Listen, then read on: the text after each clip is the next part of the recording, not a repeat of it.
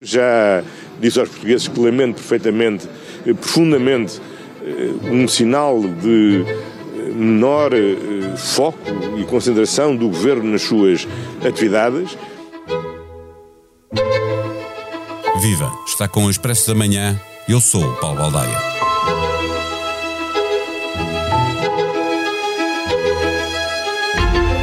A acumulação de casos, muito diferentes uns dos outros, obrigou o governo a ter de responder com ações concretas à ideia de que não fazia o devido escrutínio no recrutamento de ministros e secretários de Estado. A solução acabou por ser a mais simples e apareceu um questionário com 36 perguntas, criando na opinião pública a ideia de que não havia respostas certas e respostas erradas, só passando quem tinha a ficha limpa.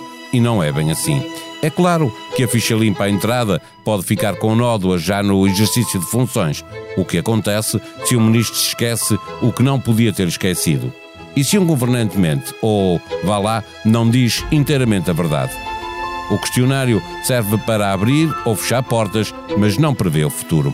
Há várias semanas que o governo patina nas explicações e nem mesmo demissões no governo acabam com as polémicas. Pior, como ouvimos no som de abertura, o primeiro-ministro admite que o governo perdeu o foco e a concentração na atividade de governar. António Costa julga que esse momento está ultrapassado, mas Marcelo deixa um aviso. Não há meios caminhos. O caminho que há é o governo melhorar a sua governação, corrigir o que não está a correr bem para correr melhor. Marcelo recusa embarcar numa crise política, mas exige ao governo que resolva de vez as polémicas. O presidente já tinha trocado publicamente argumentos com o primeiro-ministro. O questionário para verificar a ficha limpa também se aplica a quem já está no governo. É por aqui que vamos na conversa com Rita Diniz, jornalista do Expresso, que acompanha a atividade do governo. O Expresso da Manhã tem o patrocínio do BPI. O BPI é o primeiro banco português a alcançar a certificação AENOR na qualidade de serviço para a banca de empresas. BPI, à frente na qualidade de serviço. Banco BPI SA registado junto do Banco de Portugal sob o número 10. Viva Rita Diniz. A resposta do governo à coleção de casos foi a elaboração de um inquérito. Seguiu-se uma troca de argumentos entre o presidente e o Primeiro-Ministro, no sentido de saber se o inquérito se aplica a quem já está no governo. Eh, tu foste verificar quem é que apareceu no radar das notícias eh, que pudesse fazer acionar eh, o alarme. E o que é que descobriste? Não é que tenha descoberto uh, a pólvora, não é? Uh, isto é um, um, exercício que é feito muito à boleia dessa troca de, de, argumentos que falavas ainda agora entre o Presidente da República e o Primeiro-Ministro, que foi muito audível na semana passada uh, e que fez aumentar muito a pressão sobre, que já está, que já está alta sobre o Governo nos últimos meses, mas que Marcelo Rebelo de Sousa tem feito questão de manter altíssima e que, que, diz respeito ao facto de haver aqui uma espécie de entendimento um, no governo ou para o primeiro-ministro de que este questionário é apenas um mecanismo prévio de nomeação de governantes, portanto, só os candidatos a eh, membros do governo é que o devem preencher e fazer essa avaliação, e o, e o, e o Presidente da República diz com toda um, a clareza que não perde nem um minuto uh, nessa discussão, porque é óbvio e é evidente que este questionário diz também respeito aos atuais governantes. Ou seja, eh, Parece-me que até os dois estão, diz, estão de acordo um, na base, mas depois uh, dizem-no de formas diferentes. Um, é óbvio que, e acho que todos os membros do governo também consideram isso, que a partir do momento em que o primeiro-ministro decide estabelecer uma nova bitola ética, ou como lhe queiramos chamar, de, hum, de escrutínio da atuação, da forma de estar na política de, dos seus membros do, do, seu governo, os atuais também têm que, que responder a essas mesmas questões mas não seja de forma hum, na sua reflexão individual, uh, não digo por escrito e enviar ao Primeiro-Ministro, mas fazer uma reflexão e se lhe soar alguma campainha de alarme, então irem dizer ao Primeiro-Ministro: uh, olhe que passa-se isto assim assim, eu não sei se é grave ou não, no meu entender não é, mas fica a sua avaliação. Eh, nós já lá vamos à questão do próprio inquérito, ter ficado a ideia de que resposta errada, ou seja, afirmativa quando devia ser negativa, ou negativa quando devia ser afirmativa, poderia ser uh, um sinal vermelho para não entrar no governo. Já lá vamos a essa, a essa parte. Porque não é, não é? E, e, exatamente, então vamos já para aí. Uhum. Uh, uh, no teu texto também, isso também fica explicado: é que, embora o governo não, não o tivesse feito de imediato explicar como é que funcionaria uhum. a, a, questão das respostas, no teu texto fica claro que o governo percebe agora que tem esse problema para essa explicação por dar. A, a, sensação que dá é que de facto foi mesmo tudo feito à pressa, ou seja, foi uma cedência ao ao populismo, ao imediatismo, à, à, pressão que estava tão alta na altura uh, e que e então o governo decidiu avançar com isto. E agora começam-se a destapar as outras, tapa-se de um lado, destapa-se do outro, não é? E o que é que fica destapado do outro lado? É que isto não tem, um, na, na verdade, não tem efeito prático. Ou seja, uh, não é por, obviamente, por haver respostas, não há respostas certas e erradas, não é por haver uh, um, um, um, membro do governo que tem contas no estrangeiro, um membro do governo que tem ações numa empresa ou que tem uh, uma parte com um sócio que isto e aquilo. Ou, ou, por, ou por ter, e aqui vamos à parte considerada mais grave, ou nem sequer por ter um processo na justiça, e a pergunta aí é muito lata, diz apenas se tem conhecimento de estar envolvido direto ou indiretamente em algum processo judicial. Não é necessariamente arguído, não é necessariamente nem, nem tão pouco acusado. Não está isso no questionário. Não, não, é? não está isso no questionário, é uma, é uma, pergunta muito aberta. Se tem ou não conhecimento de estar envolvido em algum processo. Basta olhar para as notícias uh, para, um, para, para claro. saberem que estão envolvidos em, em algum processo claro. alguns e, governantes. E, daí, e foi essa, uh, é, é, essa lista, fizeste, que, é? esse levantamento. Onde aparecem seis governantes, uhum. aparecem, não, não no sentido de que não deveriam estar no governo é no sentido que uh, uh, uh, fariam soar o alarme de temos que averiguar se está tudo Sim, ok. É? é? óbvio que depois não se põe tudo no mesmo saco, não é tudo a mesma coisa, há uma avaliação política que é feita, mas foi, foi esse exercício que procurámos, que procurámos fazer. Face às notícias que vêm a público, e aí poderíamos entrar aqui em toda uma outra discussão sobre o Ministério Público e mesmo as notícias que são feitas sobre os casos que estão a ser investigados em que os próprios políticos, neste caso governantes, nem sequer foram notificados. Há, há, há, casos que se arrastam há vários anos, desde 2018, 2016, e que nunca saem daí. É, e reaparecem, quando, reaparecem estrategicamente. Aí é evidente que quer, eh, há uma parte do Ministério Público que gosta de fazer esse jogo com jornalistas, e, e na verdade nós também às vezes cometemos erros nós jornalistas como um todo, porque damos notícias que obviamente não são, eh, eh, não, não deveriam ser notícias. Sim, e, e é toda essa avaliação que é feita depois no momento também de, de avaliar a idoneidade de avaliar uh, as condições para aquele governante se manter em funções ou estar em funções ou não. Isso cabe ao Primeiro-Ministro e o questionário serve um, no limite para isso mesmo, para, para os dois, portanto, o membro do governo e o primeiro-ministro, ou o secretário de Estado e o ministro da, da sua área fazerem essa avaliação política uh, das condições que têm ou não para, para, exercer, para exercer o cargo, em função dessas pequenas campainhas vermelhas, chamámos-lhe campainhas vermelhas, uh, mas podia ser outra coisa, um, ehm, que fazem soar preenchendo aquele questionário. Agora,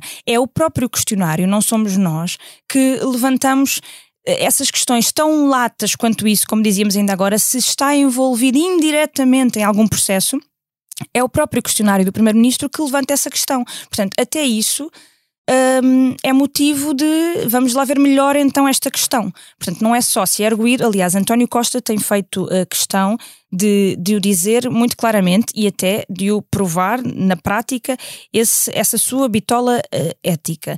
Ele não o diz com clareza que tem esta bitola ética, para lhe chamar assim, mas é isso que, que temos verificado no, no, na prática.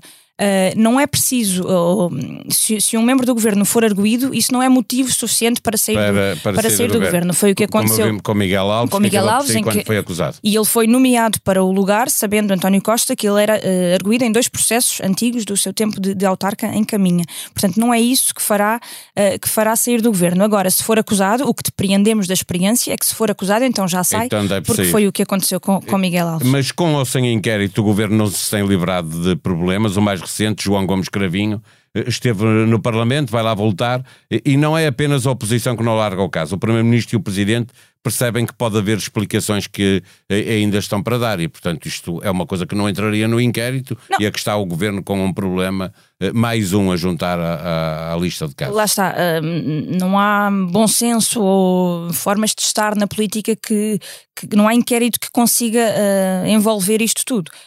Um, e no, o, o, caso de João Cravinho é um caso uh, de um ministro uh, que está fragilizado no, no, atual governo e António Costa e também Marcelo Rebelo de Sousa, uh, nas declarações recentes que têm feito sobre o assunto, não têm sido totalmente protetores ou não, não põem as não se põe não à põe frente. uma pedra sobre o não assunto. Põe, não, não põe uma não, pedra não sobre o assunto. Uh, António Costa disse, uh, usou uma, escolheu as palavras bem para dizer que mantém a confiança no seu ministro, caso contrário ele não estava lá. Isso disse é evidente, de, não de, sobre todos, é uma. Exato, nem precisava de o dizer, uh, mas depois diz que não seria normal que o ministro mentisse sobre aquilo que sabe e não sabe. E se ele diz a verdade, é de louvar. Portanto, isto, esta escolha de palavras dá a entender que. Há espaço de recurso um se vier a descobrir um alguma coisa. Dá não? uma sensação que sim, eh, porque havia outra, muitas outras formas de, de, de, dizer o mesmo, mas parece que há aqui a ideia de que o ministro disse a sua verdade sobre isso, não o podemos criticar, sim. mas e há aqui, algo, aqui alguma margem. A República também deixou, também explicou que era preciso ir verificar que as responsabilidades pela derrapagem. Pode haver responsabilidades políticas, como sabemos, porque o ministro foi informado de que ia haver uma derrapagem e não fez nada, não é? Sim, e foi ao Parlamento explicar, explicar isso mesmo. Um, vai novamente dia 8 de fevereiro ao Parlamento, portanto o assunto ainda não, ainda não parou, ainda vai ter que dar muitas explicações e é mais um ministro, mais um ministro fragilizado dentro do governo. O mesmo. Poderia dizer-se que Fernando Medina, e, e pode dizer-se que Fernando Medina também está fragilizado dentro do governo. A oposição tem sido muito ativa a tentar não largar esse osso, mas, mas aí, aí, Marcelo aí Marcelo e António Costa fazem a diferença na, no tratamento. António Costa não, não deixa eh, em nenhum momento uh, transparecer que, que, que Fernandina está fragilizado, segura-o em toda a linha, tanto no caso da indenização da TAP, em que voltou a dizer que não, que já toda a gente percebeu, não há como as finanças terem sabido daquilo, assunto encerrado. E o mesmo em relação às buscas que tem, que tem havido à, à Câmara Municipal de Lisboa. Até que envolve... se vier a ser arguído, será. Até, até é? diz isso mesmo, se vier a ser arguído será e não será por isso que sairá do, do Governo. Eh, para fechar esta nossa conversa, no entretanto o Primeiro-Ministro reconheceu eh, que eh, com todos estes casos o Executivo eh, perdeu o foco na, na governação, e depois diz que, que o assunto está ultrapassado, o Presidente é que veio pedir mais e melhor governo. Os socialistas, quer no governo, quer no Parlamento, estão conscientes de que há aqui uma certa paralisia que está a afetar o governo? Não há, não há como não estarem, não é? Uh, é de mais evidente isso e já ninguém esconde. Uh, António Costa começou por. António Costa é sempre o primeiro a, a tentar dizer que não, que está tudo bem, mas já dá umas semanas para cá começou a ensaiar outro, outro discurso, porque não havia como, não havia como parecer que, que estava tudo bem. Um, lamentou profundamente estes casos e procurou pôr uma, uma pedra no assunto, dando a volta e virando, virando o foco para uh, aquilo que ele chama uh, resolver os problemas das pessoas e o foco, pôr o foco na governação. Uh, mas é evidente que isto não para e, e, e, e toda a gente dentro do governo e dentro do PS vê isso mesmo. Já começa, nota-se que já começam a ficar de tal forma chateados com isto que já também já disparam para, para o Ministério Público, para essa politização que falávamos há pouco um, também da Justiça. Um, há aqui alguma, é preciso também alguma cabeça fria agora para um, dar a volta. Uh, parece que andamos sempre a falar de como é que o Governo vai dar a volta, se ainda é possível dar a volta. Uh, António... É que há três anos e meio pela frente, não é? Ainda há três anos e meio pela frente. Marcelo Rebelo Sousa tem dito que está fora de questão uh, dissolver o Parlamento nesta altura um, e que, portanto, é preciso é que o governo governe e que governe bem. Um, falava com, com, alguns socialistas que diziam que uma, uma questão um, engraçada que é esta um, polémica toda à volta dos professores. Uh, pode ser um bom, uma boa altura, um bom gancho para o governo meter mão à, à, obra e mostrar que, que pode fazer alguma coisa e voltar a recuperar a iniciativa política.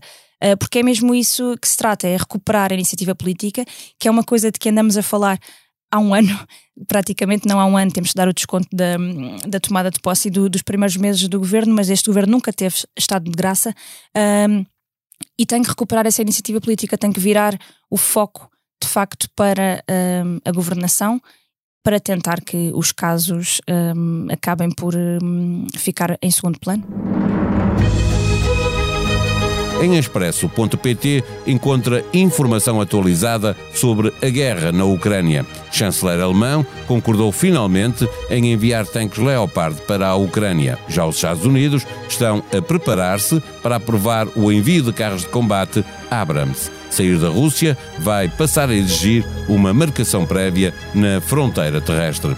Putin admite escassez de medicamentos e fala em aumento de preços. A curta-metragem de João Gonzalez está a caminho dos Oscars. Trata-se do primeiro filme português a entrar na corrida pela estatueta dourada. Conheça a lista completa de nomeados na página online do Expresso. A filha mais nova de Bjork, Isadora, divulgou recentemente a sua primeira canção a solo. A jovem de 20 anos já tinha colaborado numa canção da mãe, ouça agora o solo de Isadora na página da Blitz. A sonoplastia deste episódio foi de João Martins. Vamos voltar amanhã. Até lá, tenham um bom dia.